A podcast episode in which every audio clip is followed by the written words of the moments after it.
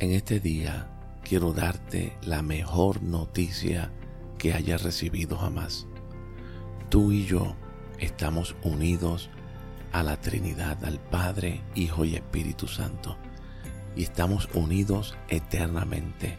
No hay nada que nos pueda separar de esa unión. Y lo que estoy por decirte es mi honesta persuasión. Estoy convencido más allá de toda duda de nuestra inseparable unión con Cristo. Y mi propia conciencia me da testimonio de eso en el Espíritu Santo. El apóstol Pablo dijo, en nuestra unión con Él, nosotros somos un solo espíritu con el Señor. Jesús dijo, el poder de mi obra está en la unión con mi Padre y mi relación íntima con su voz es lo que me inspira. Hoy Escucha la voz de Dios dentro de ti para que puedas ser inspirado, inspirada a llevar a cabo todo lo que Él quiere para ti en este día.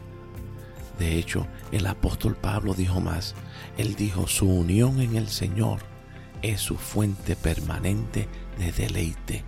No solamente nos inspira la unión, sino que es el deleite tuyo y mío en el día de hoy. Gloria a Dios. ¿Cómo podemos poner esto en práctica? Jesús dijo, todas las veces que coman y beban, me recordarán. ¿Sabes por qué? Porque en el comer y en el beber nos recuerda la unión que tenemos con la Trinidad. Cada vez que comamos y bebamos hoy, recuerda, estás unido al Señor. Por eso te aliento a que te des cuenta de tu fortaleza en el Señor, porque tu unión con Él es tu ilimitado recurso.